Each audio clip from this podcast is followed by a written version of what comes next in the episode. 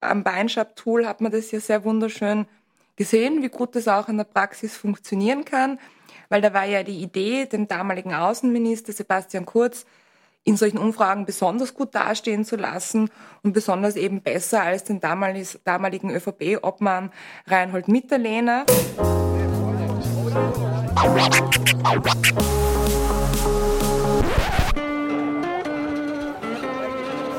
Liebe Hörerinnen und Hörer, herzlich willkommen im Zack Zack Nachtclub. Jeden Donnerstag ab 22 Uhr machen wir die Nacht zum Tag. Ungezwungen, persönlich und mit Open End. Schön, dass ihr heute dabei seid.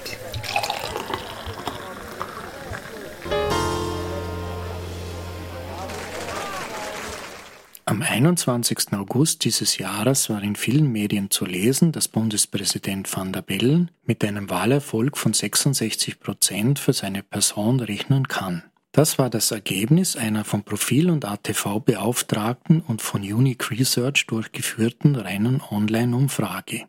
Basis, das waren die ganz sicheren Wähler, also 58 Prozent der Befragten bei einer maximalen Schwankungsbreite von 3,2 Prozent. Dann letzte Woche gab es einen vermeintlichen Knalleffekt. Van der Bellen war unter 50 Prozent gefallen, ein zweiter Wahlgang wäre damit notwendig.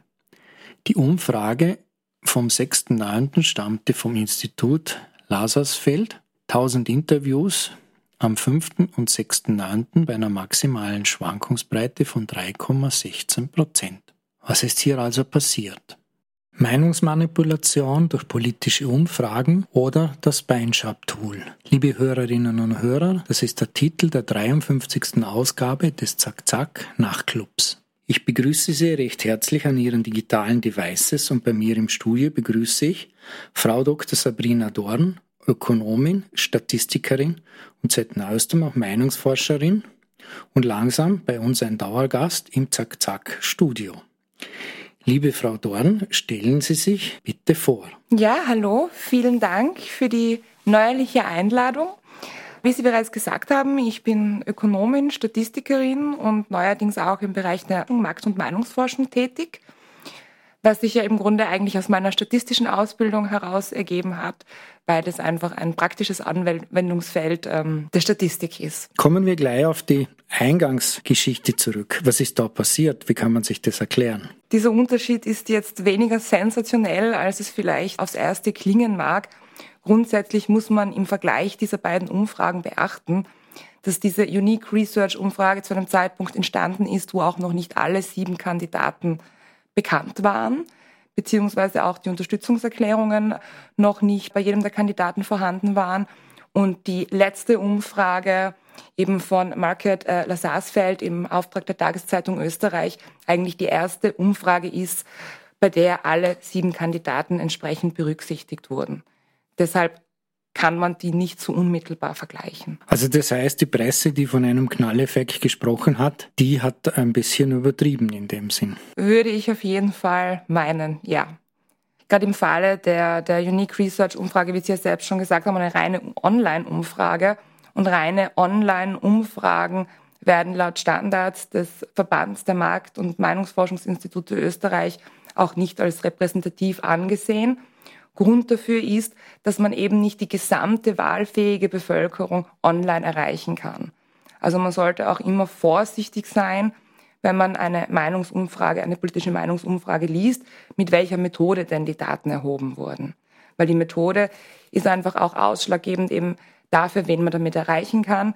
Es gibt zum Beispiel auch Leute, die sich jetzt schon mit dem Ausfüllen eines Fragebogens überfordert fühlen, bei denen es dann tatsächlich auch erforderlich ist, dass man ein Face-to-Face-Interview macht oder ein Computer-Assisted äh, Telefon-Interview macht, wo eben eine zweite Person dabei ist, die diese die Antworten auf die auf die auf die einzelnen Fragen aufnimmt. Deshalb sollte man immer eben auf die Methode achten und eben, äh, wenn man sich auch bei der Methode nicht ganz sicher ist, die Frage auf jeden Fall stellen, warum ist diese Stichprobe, aus der diese Stimmenverhältnisse zwischen unterschiedlichen Kandidaten bei einer politischen Wahl jetzt erhoben wurden, repräsentativ für die Grundgesamtheit, die dadurch abgebildet werden soll. Also sprich die gesamte wahlfähige Bevölkerung. Also wir haben eine bestimmte Anzahl von Wahlberechtigten Und dann liest man da, da werden 1000, 1500 Leute befragt.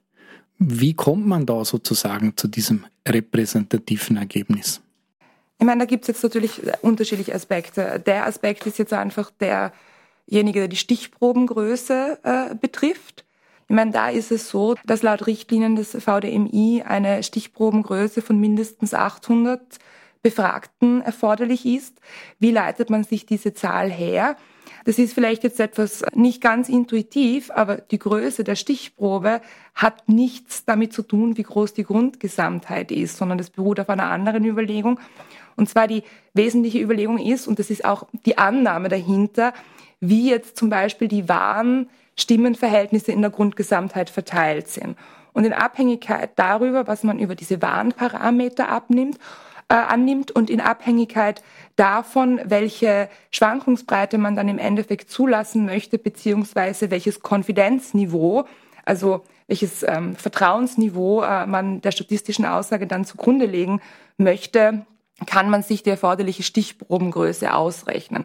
Wenn man sich das am Beispiel von nur zwei Optionen äh, überlegt, also es gibt Kandidat A und Kandidat B, dann müsste man ja praktisch jetzt wissen, was sind die wahren Proportionen in der Grundgesamtheit. Wie viel hat jeder Kandidat in der Grundgesamtheit?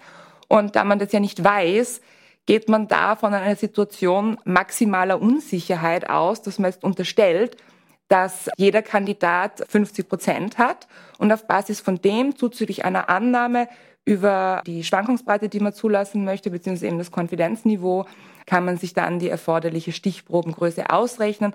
Aber wie gesagt, es beruht auf Annahmen über unbekannte Parameter in der Grundgesamtheit und deshalb ist es nur ein Wert.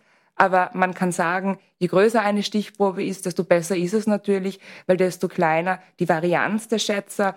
Die Varianz ist praktisch die Streuung dieser Schätzer um, um den Mittelwert, weil ja diese Stichprobe nicht die gesamte Grundgesamtheit abbildet, sondern nur einen Teil davon und deshalb von Zufall überlagert ist. Und je größer diese Stichprobe ist, desto weniger Zufall sollte da noch enthalten sein. Also macht es schon Sinn, mehr als die 800 zu befragen, um ein besseres Ergebnis zu kriegen. Ähm, wie viel müsste man dann, jetzt abgesehen, man befragt alle, äh, befragen, dass man ein sehr sicheres Ergebnis hat oder ist doch wieder die Methode die entscheidendere, die man anwendet? Sagen wir so, äh, der Schätzer konvergiert mit einer Rate von Wurzel n gegen den wahren Wert in der Grundgesamtheit. Also muss man praktisch um Wurzel n, äh, ist das dann auch der Faktor, mit dem man überlegen muss, wie man die Stichprobengröße steigern kann, um ein noch signifikanteres Ergebnis zu bekommen. Aber wie gesagt, diese Sample Size Calculations, die beruhen immer auf Annahmen über die Grundgesamtheit und äh, beruhen auf Annahmen über unbekannte Parameter. Also ich glaube, die Stichprobengröße, wenn sie nicht zu klein ist, ist hier einfach weniger das Issue als äh, die Frage, ob die Stichprobe auch tatsächlich reprä repräsentativ ist für die Grundgesamtheit, die sie abbilden soll. Weil gerade beim Wahlverhalten sehen wir Unterschiede zwischen Geschlecht, wir sehen Unterschiede zwischen Bildungsstand, wir sehen Unterschiede äh, zwischen Altersgruppen. Und wenn ich dann eine Meinungsumfrage mache und 800 Leute zu ihrer politischen Präferenz äh, befrage, dann sollte ich sicherstellen, dass diese Gruppe von 800 Leuten im Kleinen in etwa die gleiche Zusammensetzung hat wie die österreichische Bevölkerung hinsichtlich dieser Kriterien jetzt. Also Alter, Geschlecht und Bildungsstand.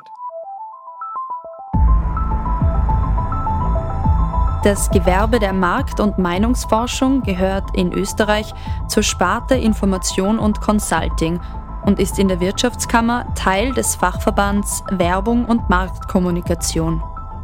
Auch mit den Bezeichnungen Datenanalystin als Meinungsforschungsinstitut, Marktforschungsinstitut oder Marktforschungagentur sowie als Motivforscher und Trendforscherin fällt man in diese Sparte. Markt- und Meinungsforscherinnen wenden wissenschaftliche Methoden an, um Entscheidungshilfen für Unternehmen und Organisationen zu entwickeln. Dabei spielen oft auch Kommunikationsmaßnahmen eine Rolle. Markt- und Meinungsforscherinnen bedienen sich aller Methoden der betriebswirtschaftlichen, volkswirtschaftlichen und psychologischen Marktforschung, der Meinungsforschung und der empirischen Sozialforschung. Häufige Tätigkeitsbereiche für Markt- und Meinungsforschung sind Markttests, Standortanalysen, Imageuntersuchungen, Handelsbefragungen, politische Meinungsforschung, repräsentative Bevölkerungs- und Zielgruppenstudien, Mehrthemenbefragungen, Mall- und Store-Tests, aber auch Medienreichweitenstudien und Medienforschung, ebenso Straßen- und Betriebsbefragungen oder etwa Werbemitteltests, Motivforschung, Neuromarketing, psychologische Grundlagenstudien und Trendanalysen. Vor der eigentlichen Erhebung sind aber auch Beratung, Planung und Projektkonzeption zu erledigen. Nach der Datenerhebung geht es dann an die Auswertung, Interpretation und Präsentation der Erhebungsergebnisse. Daten werden erhoben mit Hilfe von Tests, empirischen Untersuchungen, qualitativen und quantitativen Interviews, sogenannten Fokusgruppen und Peer Groups, persönlichen und telefonischen Umfragen sowie Online-Erhebungen und Fragebögen.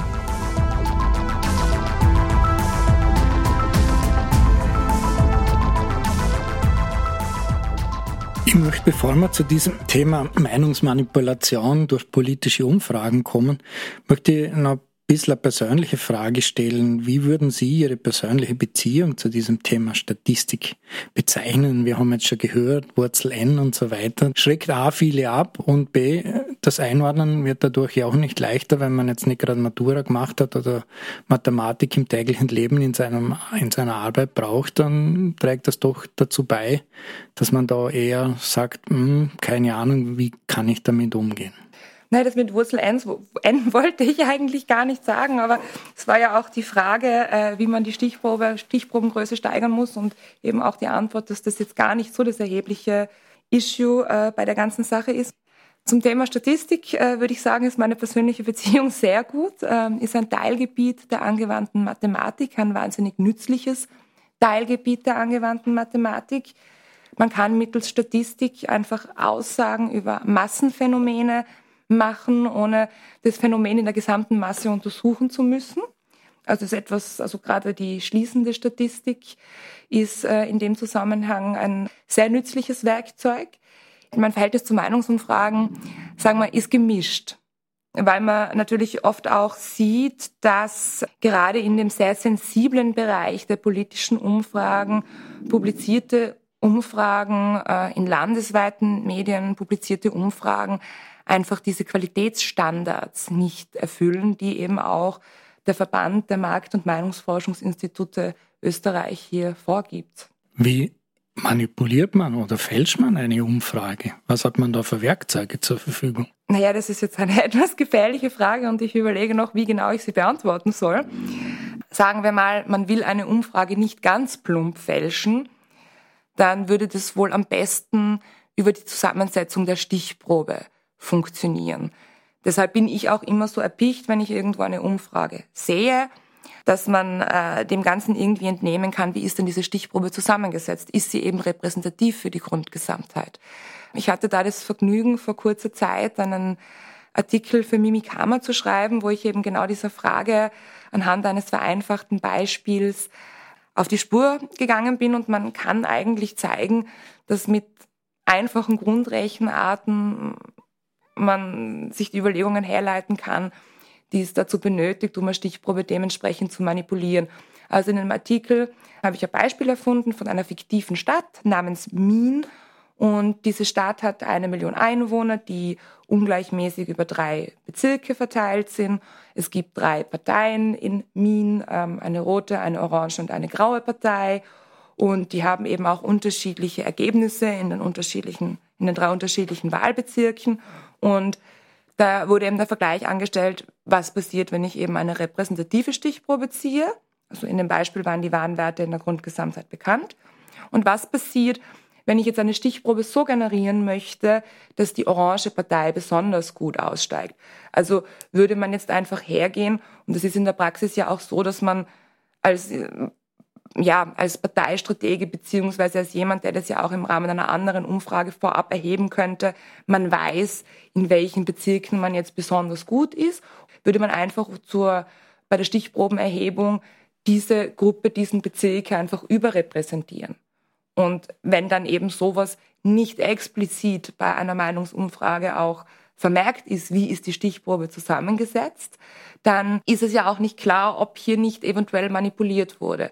Also in dem Beispiel in meinem Artikel ist es sehr vereinfacht, da geht es jetzt nur um geografische Bezirke. In der Praxis ist es eben so, dass die wesentlichen Merkmale eben das Alter, das Geschlecht und der Bildungsstand einer Person sind. Also wenn man jetzt eine Meinungsumfrage machen würde, eine politische, und die würde, die Stichprobe würde zu 70 Prozent aus Akademikern bestehen, dann könnte man mit an Sicherheit grenzender Wahrscheinlichkeit davon ausgehen, dass so eine Stichprobe nicht äh, repräsentativ für die österreichische Gesamtbevölkerung ist. Das heißt aber auch, seriöse Anbieter von Meinungsumfragen haben in der Hinterhand immer ein gutes Sample sozusagen gegenüber der Grundgesamtheit für dem, was abgefragt wird. Und das ist nicht immer sozusagen dasselbe, sondern das hängt da ein bisschen vom Gegenstand ab, der befragt wird, vermutlicherweise. Natürlich in der Praxis hat man da ganze Panels mit mehreren 10.000 hypothetischen Kontakten und aus denen kontaktiert man dann halt zum Beispiel 800 eben mit der jeweiligen Befragungsmethode durch ein Telefoninterview, Face-to-Face-Interview oder eben teilweise darf man es auch mit Online mischen, laut den Kriterien des VDMI und erhebt dann aus diesen 800 Personen, die man aus diesem Panel heraus befragt hat, eben ähm, welche Anteile welche Partei haben würde. Was dabei auch noch ganz wichtig ist und das ist eben leider auch in den Medien äh, oft nicht erwähnt. Man sollte eben bei so einer Umfrage auch die Anzahl der nicht deklarierten erwähnen. Also das bedeutet, wenn man jetzt 800 Personen befragt, wird es immer irgendeinen Anteil geben an Personen, die sagen, ich weiß es noch nicht, wen ich wähle. Dieser Anteil sollte auch in einer Umfrage ausgewiesen sein. Die Balken, die wir dann nämlich in der Umfrage sehen, die basieren auf der Zahl der Deklarierten. Also zum Beispiel, wir befragen 800 äh, Personen, 200 sagen, sie wissen es noch nicht 600 machen eine Angabe, dann müsste eigentlich bei einer seriösen Meinungsumfrage dabei stehen, dass der Anteil der nicht deklarierten 200 Personen ist und damit man eben sieht, dass sich diese Anteilsangaben dann in den Balkendiagrammen oder wie es meistens dargestellt wird, eben auf die 600 Personen äh, beziehen, die tatsächlich die äh, Meinungsumfrage auch beantwortet haben. Und man wird hier auch eine Tendenz erkennen, dass je kürzer es zur Wahl hin ist, desto weniger Unentschlossener wird es geben. Aber es erzeugt einfach ein verzerrtes Bild, weil wenn ich weiß, zum Beispiel 40 Prozent der, der Personen, die befragt wurden, wissen noch gar nicht, äh, wen sie wählen, dann wäre ja eigentlich die Schlussfolgerung als Statistiker, okay, es ist noch mit wahnsinnig viel Unsicherheit auch überlagert. Also es wissen, es wissen noch nicht viele Leute, wen sie überhaupt wählen und 40 Prozent wissen es noch nicht. Es ist was anderes, wenn ich sage, ich habe 800 wirklich komplette Antworten oder ich sage, es haben überhaupt nur 60 Prozent geantwortet und davon dann der Anteil von 28 Prozent für Partei A oder B. Und darauf sollte man einfach auch äh, als Konsument solcher Meinungsumfragen achten, wie hoch ist eigentlich die deklarierten Zahl die ja nicht immer angegeben wird, weil bei diesen beiden Umfragen vom Eingang, bei der ersten wurde es angegeben, nämlich 58 Prozent wurden hergenommen, also 493 Befragte. Das deutet darauf hin, 42 Prozent haben noch keine Meinung dazu gebildet. Also das heißt, da kann schon noch einiges passieren. Eben und bei dieser Market Sarsfeld-Umfrage eben vom 8. September ähm, spricht man von einer Stichprobengröße von 1000 Befragten, aber es ist eben nicht klar, sind die 1000 wirklich deklarierte oder sind da irgendwelche nicht deklarierten dabei. Also es wäre jetzt auch nicht wirklich intuitiv sich zu erwarten, dass von 1000 Befragten äh, 1000 Personen sich, sich auch deklarieren also das bereits wissen, wen sie, wen sie ähm, wählen sollen. Was dann nämlich noch dazu kommt, ist ja diese berühmte Schwankungsbreite. Praktisch ein sogenanntes Vertrauens- oder Konfidenzintervall für diesen ausgewiesenen Wert. Das heißt jetzt, wenn jetzt der ermittelte Anteilswert x Prozent ist, ich baue darum ein Konfidenzintervall, dann ist es praktisch mit einem vorgelegten, äh, mit einem, Entschuldigung, mit einem, mit einem angenommenen Konfidenzniveau, zum Beispiel 95 oder 99 Prozent, kann ich dann sagen, dass mit zum Beispiel eben 99-prozentiger Wahrscheinlichkeit der wahre Parameter in der Grundgesamtheit in diesem Intervall drinnen liegt. Und äh, um das eben konstruieren zu können, brauche ich eben auch die Stichprobengröße, weil das hängt davon ab. Das heißt also, wenn man sich jetzt diese Lasersfeld-Umfrage anschaut, dann heißt es, der Herr Rosenkranz kommt auf 18 Prozent.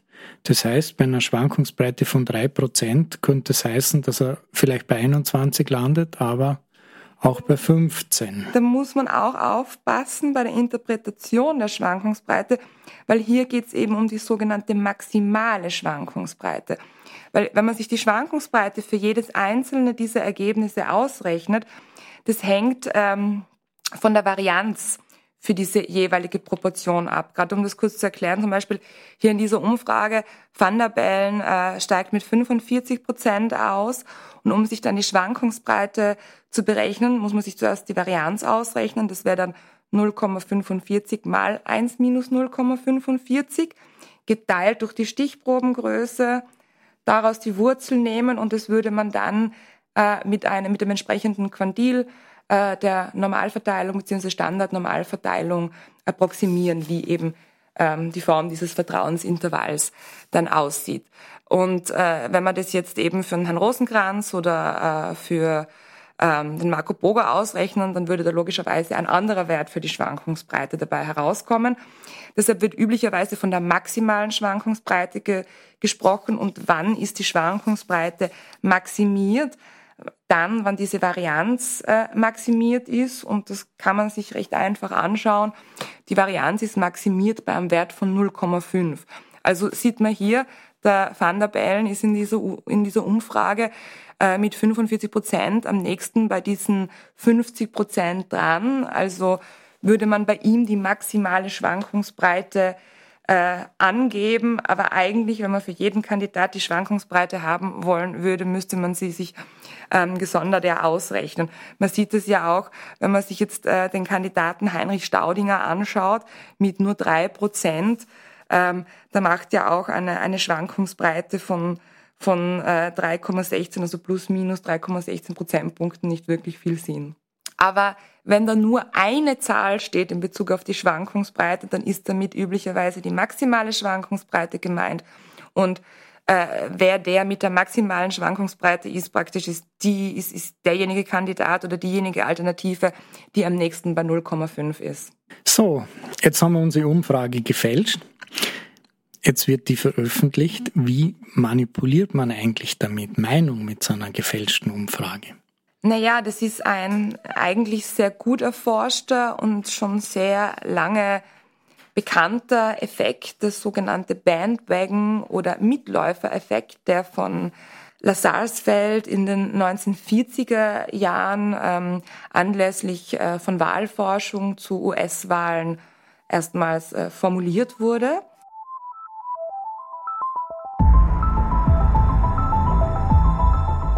Der Mitläufereffekt, auch Bandwagon-Effekt genannt, bezeichnet in der Handlungstheorie den Effekt, dass man sich mit dem eigenen Verhalten an einem vermuteten Erfolg orientiert.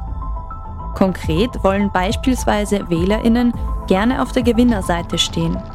Das heißt, sie wählen eher Kandidatinnen, von denen sie erwarten, dass sie siegreich sein werden. Wahlprognosen können daher einen wesentlichen Effekt auf das Wählerverhalten haben von Mitläufereffekt wird in der politischen Soziologie auch gesprochen, wenn sich Menschen aufgrund persönlicher Vorteile oder um Nachteile zu vermeiden, einer Partei oder sozialen Bewegung anschließen.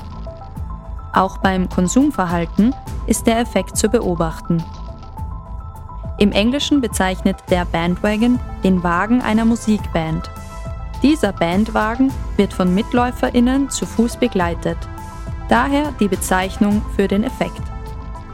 Der Effekt wurde bekannt durch The People's Choice, eine bahnbrechende Panelstudie des Soziologen Paul Felix Lazarsfeld zum Präsidentschaftswahlkampf 1940 in Erie County, Ohio. Der in Wien geborene und in Mathematik promovierte Lazarsfeld war 1933 in die USA emigriert und gilt als Begründer der modernen empirischen Sozialforschung. Der Mitläufereffekt wurde in Deutschland bereits 1932 vom damaligen SPD-Reichstagsabgeordneten Carlo Mierendorf als politischer Herdentrieb beschrieben und 1940 von Elisabeth Noel Neumann in ihrer Dissertation über politische Massenbefragungen in den USA als Bandwagon Impulse bezeichnet.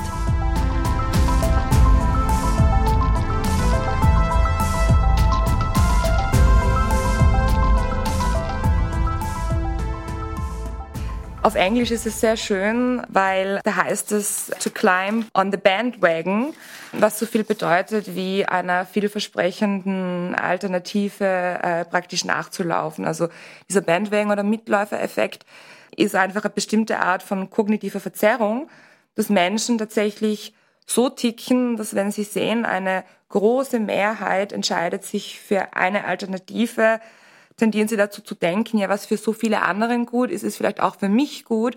Und wenn Sie das beobachten, neigen Sie sogar dazu, entgegen der eigenen Wahlpräferenz, die Sie ursprünglich hatten, zu wählen, einfach weil Sie den Sieger wählen wollen.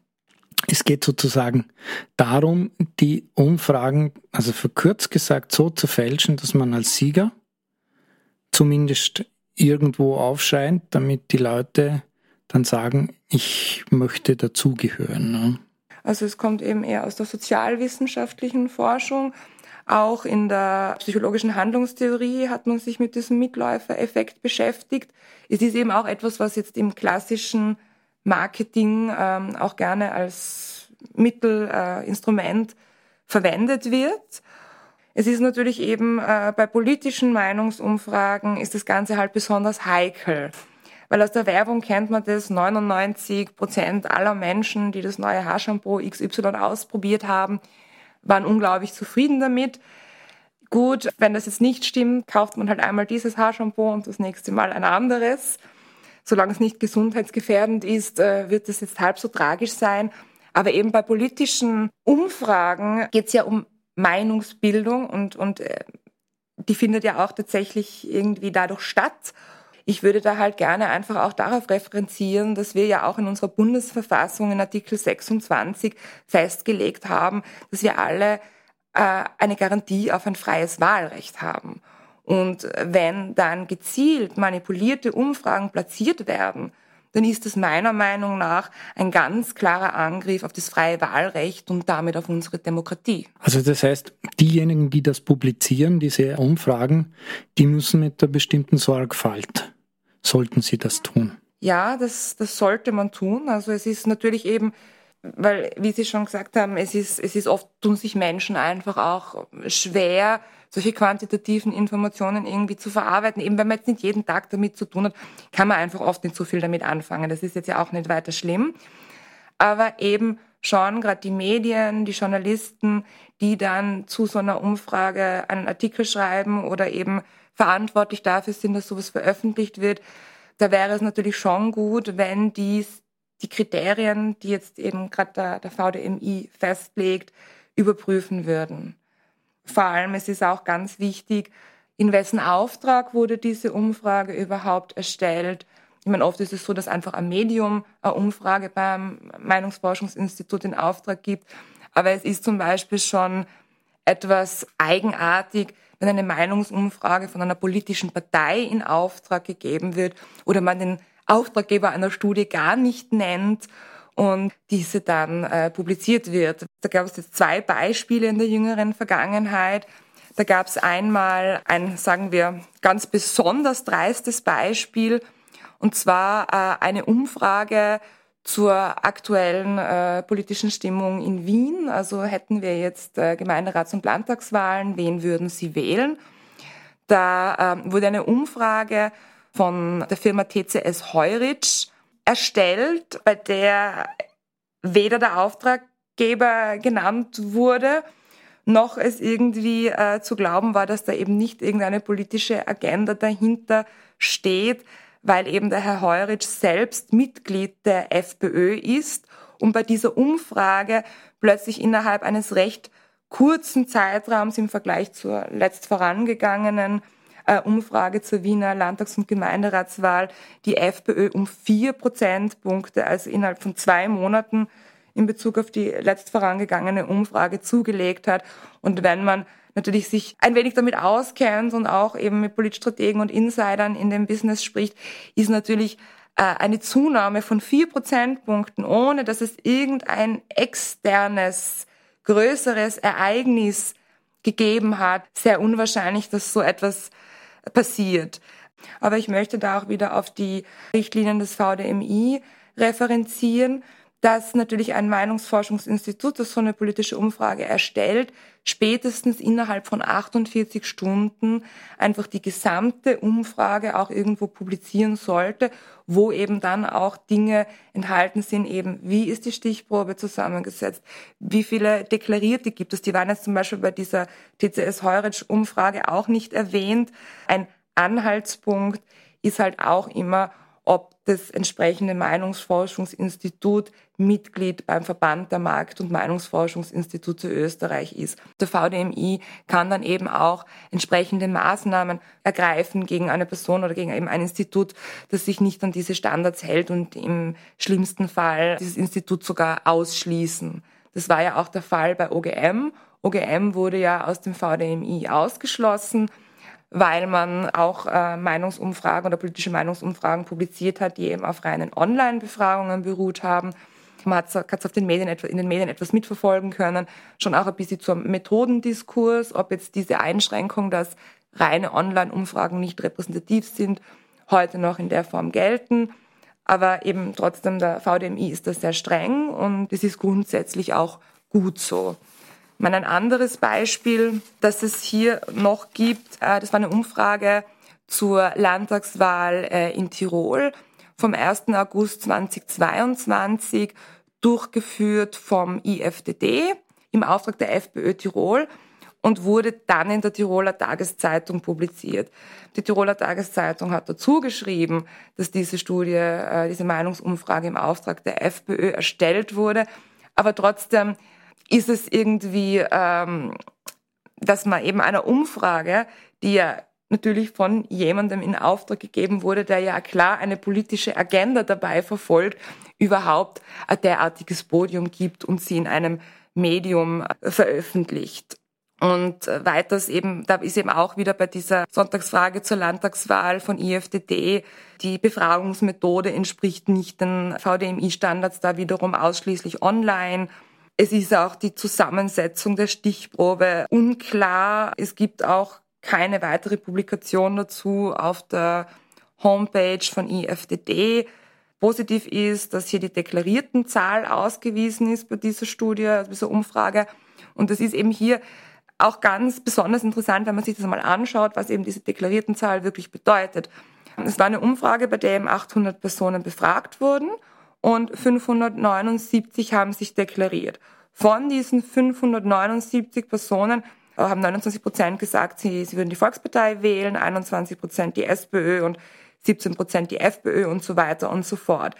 Aber wenn man sich das jetzt mal überlegt, 579 von 800 Personen haben überhaupt eine Parteipräferenz angegeben und das bedeutet, dass da praktisch 28 Prozent der Personen überhaupt noch nicht wissen, wen sie, oder überhaupt noch nicht gewusst haben, wen sie denn dann bei der Landtagswahl wählen würden. Und man sieht, dass das eigentlich die größte Gruppe ist, weil bezieht man dann diese 29 Prozent von den Deklarierten auf die insgesamt Befragten, dann hat die ÖVP eigentlich nur mehr 21 Prozent, die SPÖ 15 Prozent anstatt der 21 und die FPÖ praktisch 12 Prozent anstatt der ausgewiesenen 17. Und die Verhältnisse, die Größenordnungen stellen sich dann natürlich ganz dar, wenn man sieht, eigentlich die größte Gruppe unter den Befragten sind diejenigen Personen, die gar noch nicht wissen, wenn sie wählen sollen. Umfrage zu fälschen, naja, das muss jeder mit sich selber vereinbaren, das ist ja noch keine strafrechtlich relevante Größe. Jetzt gibt es aber sozusagen den nächsten Schritt, dieses berühmte Beinschab-Tool, mhm. das wir alle kennen, wo sozusagen zumindest der Verdacht nahe liegt, dass öffentliche Gelder dazu verwendet wurden, Umfragen in Auftrag zu geben, die dann der ÖVP oder Proponenten der ÖVP weiterhelfen sollten. Haben Sie sich ein bisschen mit diesem Beinschab-Tool auseinandergesetzt? Ja, ja, ich meine, das Beinschab-Tool äh, ist im Grunde ein Tool, um einen Mitläufereffekt äh, zu erzeugen. Und am Beinschab-Tool hat man das ja sehr wunderschön gesehen, wie gut das auch in der Praxis funktionieren kann. Weil da war ja die Idee, den damaligen Außenminister Sebastian Kurz in solchen Umfragen besonders gut dastehen zu lassen und besonders eben besser als den damaligen ÖVP-Obmann Reinhold Mitterlehner. Ähm, also praktisch Sebastian Kurz führt die ÖVP zum Erfolg und der Herr Mitterlehner ist sowieso nicht mehr beliebt. Und es hat ja dem Sebastian Kurz wahnsinnig dann geholfen, um innerhalb der ÖVP für sich zu mobilisieren, weil er sich eben durch diese Umfrage als Gewinner und Überflieger hat darstellen können. Und es hat ihm sicher sehr geholfen, die ÖVP zu übernehmen. Also äh, das Beinschab-Tool ist ein Beispiel eines Mitläufereffekts durch eine manipulierte Meinungsumfrage.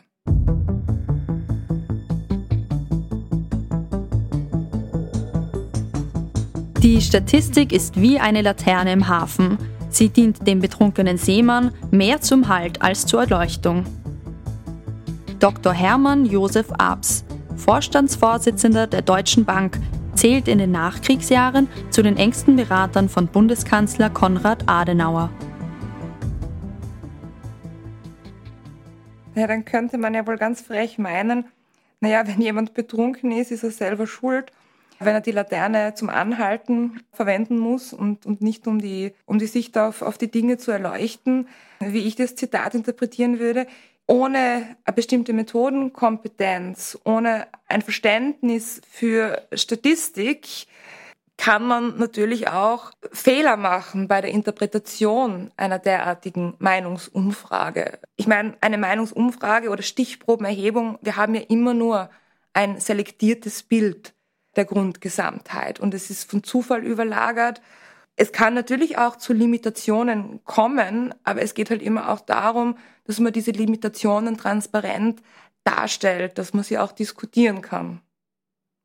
Also wenn jemand betrunken ist und nicht mit regem, regem Geiste auf, das, auf den gesamten Themenkomplex äh, schaut, dann kann natürlich schon sein, dass dabei ähm, nicht das Optimum herauskommt.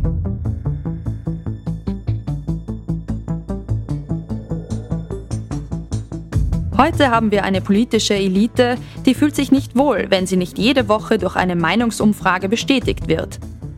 Franz Steinkühler, deutscher Gewerkschafter und Vermögens- und Unternehmensberater. Man grundsätzlich äh, bietet der Meinungsumfrage auch sehr, sehr wertvolle Informationen für eine Partei, ob sie mit ihrem Kurs richtig liegt, wie man sich noch verbessern kann, auch wenn man sich das jetzt nach bestimmten Personengruppen, Bevölkerungsgruppen anschaut. Also es macht schon Sinn, sich mit Meinungsumfragen zur eigenen Beliebtheit oder zur Beliebtheit der Partei äh, auseinanderzusetzen, weil es natürlich ein wichtiges Maß ist, ob, ob die Bevölkerung zufrieden ist mit dem, was man macht, wo es vielleicht Verbesserungspotenzial gibt. Aber man sieht hier halt wieder den wesentlichen Punkt, wenn das eine repräsentative Umfrage ist, die auch ein realistisches Bild wiedergibt, kann man daraus sehr, sehr viel lernen und mitnehmen. Wenn das natürlich eine manipulierte Umfrage ist, ist natürlich auch die Möglichkeit zum eigenen Erkenntnisgewinn aus dieser ganzen Sache sehr reduziert.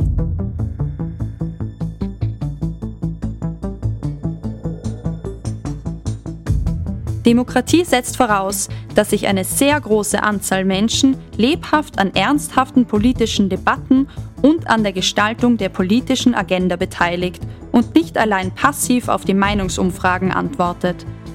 Dass diese Menschen ein gewisses Maß an politischem Sachverstand mitbringen und sie sich mit den daraus folgenden politischen Ereignissen und Problemen beschäftigen. Colin Crouch, Politikwissenschaftler und Autor, aus seinem Buch Postdemokratie. Natürlich eine lebendige Demokratie äh, ist eine Demokratie, in der sich Menschen am demokratischen Prozess beteiligen.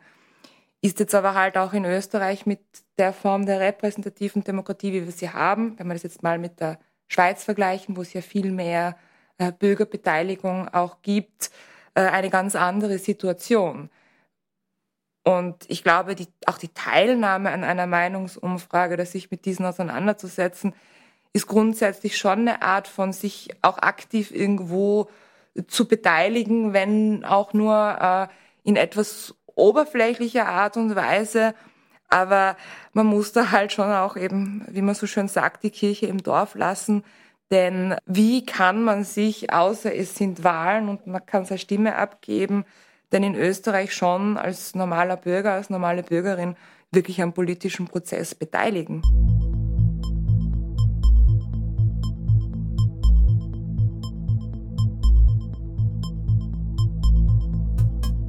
Fassen wir einmal zusammen. Die Statistik als Teil der Mathematik erlaubt es, Aussagen zu treffen, ohne eine große Menge in all ihren einzelnen Elementen untersuchen zu müssen. Der Mitläufereffekt lädt dazu ein, Umfragen zu manipulieren und durch deren entsprechend gestreute Veröffentlichung die Menschen in ihrem Handeln zu beeinflussen. In Österreich gibt der VDMI, der Verband der Markt- und Meinungsforschungsinstitute, Qualitätskriterien vor, die es den Menschen erleichtern sollen, seriöse von weniger seriösen Umfragen zu unterscheiden. Die Stichprobengröße, die Art der Befragung, der Befragungszeitraum, die Zahl der deklarierten Stimmen, die maximale Schwankungsbreite und Aussagen zur Grundgesamtheit sind Elemente, die es auch dem Laien ermöglichen, zu erkennen, ob eine Umfrage halbwegs seriös ist oder nicht. Sie sind ja nicht nur Ökonomin und Statistikerin und Meinungsforscherin seit kurzem, sondern Sie sind auch politische Aktivistin.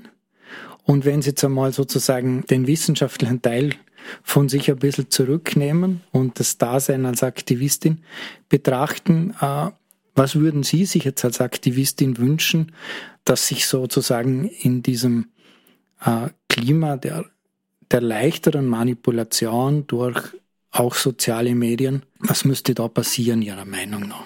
Natürlich ist das auch eine gewisse Eigenverantwortung. Es hat auch mit politischer Bildung zu tun. Es hat vielleicht auch mit unserer demokratischen Kultur zu tun, dass man einfach vielleicht äh, mehr wieder über Politik diskutieren sollte, dass man auch in der Schule schon mehr kritisch auch geschult wird, sich selber Meinung zu bilden, sich ein Parteiprogramm anzuschauen, mit anderen Menschen zu diskutieren, vor allem auch mit anderen Menschen zu diskutieren, die eben eine ganz andere Meinung haben. Das ist nämlich unglaublich bereichernd. Aber eben es ist sagen wir vielleicht ein gewisses, äh, ein gewisses Defizit an politischer Bildung, das wir hier in Österreich haben. Aber es ist jetzt auch nicht in dem Sinn verwunderlich, weil man ja auch nicht wirklich die Möglichkeit hat, sich irgendwo einzubringen. Weil eben, wie Sie thematisieren, ich bin Aktivistin oder wie ich immer sage, mündige Bürgerin. Ich bin Mitglied keiner Partei. Ich kann sozusagen sagen, was ich möchte. Ich schulde niemandem Rechenschaft dafür ich glaube, es gäbe viel mehr Menschen noch in Österreich, von, von denen ich mir auch das wünschen würde und die es vielleicht auch gerne machen würden, sich eben so wie ich einfach aktiv am, am Diskurs zu beteiligen. Auch wenn es nicht immer einfach ist, eben ohne Parteizugehörigkeit irgendwo gehört zu werden, irgendwo ernst genommen zu werden. Aber ich glaube, wenn es mehr von meiner Sorte in dem Sinn als im Sinne der mündigen Bürger und Bürgerinnen die auch einmal ein bisschen, wie sagt man so schön, lästig sein können, geben würde, wären wir sicher insgesamt nicht so manipulationsanfällig, weil wir eben unsere, uns unsere eigene Meinung bilden und eben auch aktiv uns zumindest im Diskurs mit unseren Mitmenschen bewegen. Sie haben ja lange Zeit in der Schweiz gelebt, Sie haben an der ETH unterrichtet und geforscht. Sie kennen das Beispiel Schweiz. Würden Sie sowas bevorzugen oder kann man auch in einer Demokratie gut leben wie in Österreich? Demokratietechnisch, äh, obwohl ich es leider nicht bis zur Schweizerin geschafft habe und äh, nicht wählen durfte in der Schweiz, aber demokratietechnisch finde ich die Kultur in der Schweiz wesentlich besser, weil da gehört es auch schon irgendwo zum Selbstverständnis, dass so wie man sich zum Beispiel in Österreich karitativ engagiert, äh, dass man sich eben auch politisch engagiert, dass man eigentlich in der Verantwortung steht, sich aktiv am Diskurs zu beteiligen, eben auch über die ganzen Volksabstimmungen, weil die Schweizer nehmen das ja sehr ernst. Das Volk ist der Souverän, das Volk äh, hat die Themenführerschaft und die eigentlichen Organe des Parlaments die, die sind dann eigentlich nur mehr da, um das auszuführen, was das Volk vorgibt und zu einer Stimmungsentscheidung, Richtungsentscheidung des Volkes einfach ein entsprechendes praktikables Ausführungsgesetz zu erarbeiten. Wenn ich mir was wünschen könnte für Österreich, dann wäre das natürlich eine Verfassungsreform, in der direktdemokratische Elemente gestärkt werden. Vielen Dank für diese Antwort. Liebe Hörerinnen und Hörer, wir sind nun am Ende dieser Sendung. Ich bedanke mich recht herzlich bei der Frau Dr. Sabrina Dorn fürs Kommen. Schön, dass Sie Zeit für uns gefunden haben und uns in die durchaus nicht immer ganz einfach zu verstehenden Untiefen der Statistik im Bereich der Meinungsumfragen eingeführt haben. Liebe Hörerinnen und Hörer, ich bedanke mich auch bei Ihnen fürs Zuhören. Schön, dass Sie so lange durchgehalten haben bei diesem doch etwas sperrigen Thema. Aber wenn es Ihnen gefallen hat, es ist die 53. Sendung. Es gibt also viel nachzuhören, wenn Sie es noch nicht getan haben. Wenn Sie uns unterstützen wollen, dann bitte gerne auch finanziell. Wir sind immer als unabhängiges Medium von Ihnen als Hörerinnen und Hörer oder Leserinnen und Lesern abhängig. Ich wünsche Ihnen eine gute Nacht. Mein Name ist Thomas Nasswetter. Gesprochen hat Pia Miller-Eichholz. Machen Sie es gut und bleiben Sie uns gewogen.